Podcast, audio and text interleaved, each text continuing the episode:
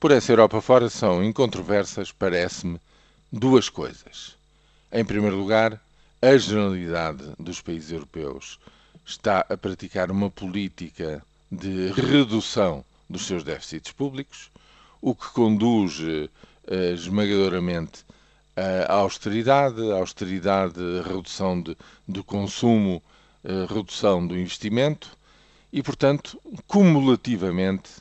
o continente europeu está a arrefecer economicamente e, no fundo, está a abrir as portas a uma recessão. É uma recessão muito pouco pronunciada, é certo, mas é uma recessão. E efetivamente está a afetar com isso não só a atividade económica em todo o continente europeu, mas também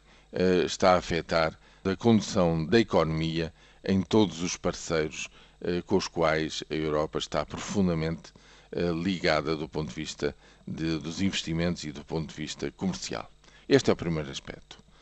Em segundo lugar, não parece haver grandes, digamos, consensos, nem a possibilidade de um consenso europeu para mudar radicalmente esta política. Mas sim, eh, parece já claro, e nada ficou mais claro do que uma carta de grandes líderes económicos, eh, uma carta aberta de grandes líderes económicos alemães, eh, a descrever a situação de que se todos apoiam na Alemanha uma política de responsabilização e de rigor ao nível orçamental, se torna claro para todos também de que a dose, porventura, está a ser excessiva e já está a começar a prejudicar até o desempenho económico